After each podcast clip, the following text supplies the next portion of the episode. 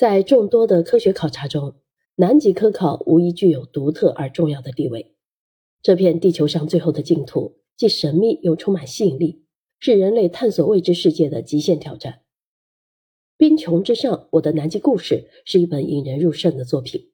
作者曹建熙曾是中国南极考察队的一名机械师，并亲自参与了中国南极昆仑站的建设。通过他的亲身经历和细致描述。我们得以窥见南极这片神秘土地的独特魅力。书中的内容以时间为线索，按照科考队伍的行程逐步展开，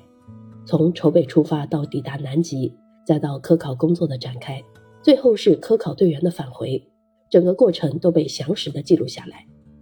作者向我们展示了南极考察队员们的日常工作与生活。食品主要是靠集装箱从国内托运过去。部分蔬菜及其他补给从智利购买，人们通过卫星网络打电话上网。站上有篮球场、兼做羽毛球场和排球场，有乒乓球桌、台球桌，另外还有一部陈旧的卡拉 OK 系统。在极端的天气条件下，队员们既要应对极寒的气候、食物和水的短缺以及孤独的心理状态，还要处理好人际关系以及与外界的沟通等问题。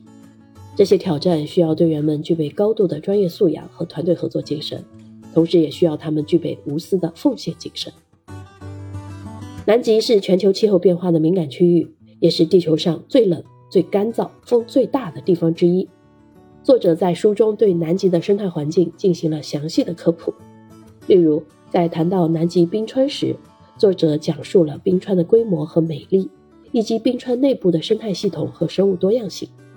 此外，作者还介绍了一些南极洲的科学研究成果，如南极冰盖的演变、南极生物的多样性等。这些研究成果对于我们了解地球气候变化和生物演化具有重要意义。同时，书中的一些照片和插图也展示了南极洲的美丽景色和独特的生态，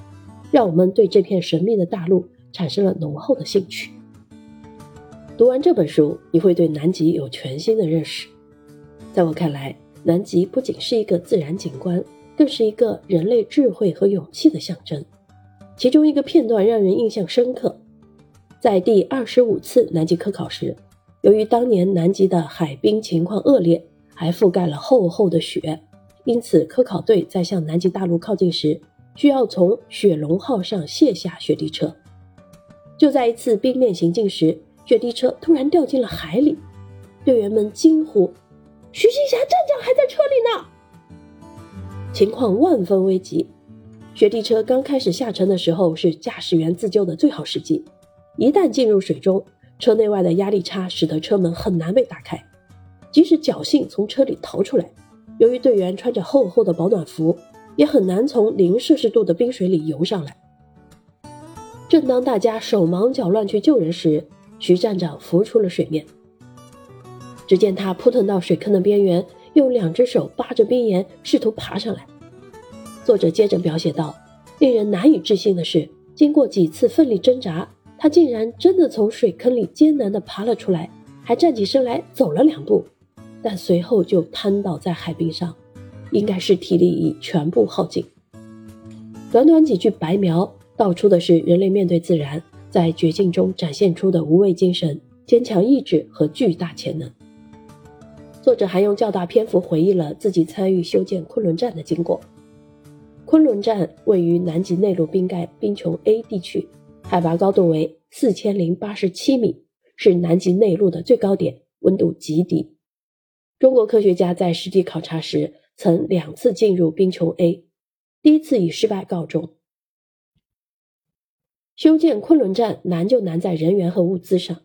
由于地处高海拔区域。队员面临高原缺氧的考验，而在冰盖上运输物资也非常艰难。但是这些困难都被克服。当昆仑站正式建成时，队员们所有的辛苦都化成了自豪和成就感。这本书也形象展现了人类在探索未知世界的过程中所做的努力和牺牲。虽然无法亲自体验南极的极端环境，但通过这本书，我们可以感受到科考队员们的艰辛与坚韧。以及对科学的热爱和追求，这是我们更加敬仰那些为科学事业默默奉献的人们，也更加珍惜人类所生活的这个星球。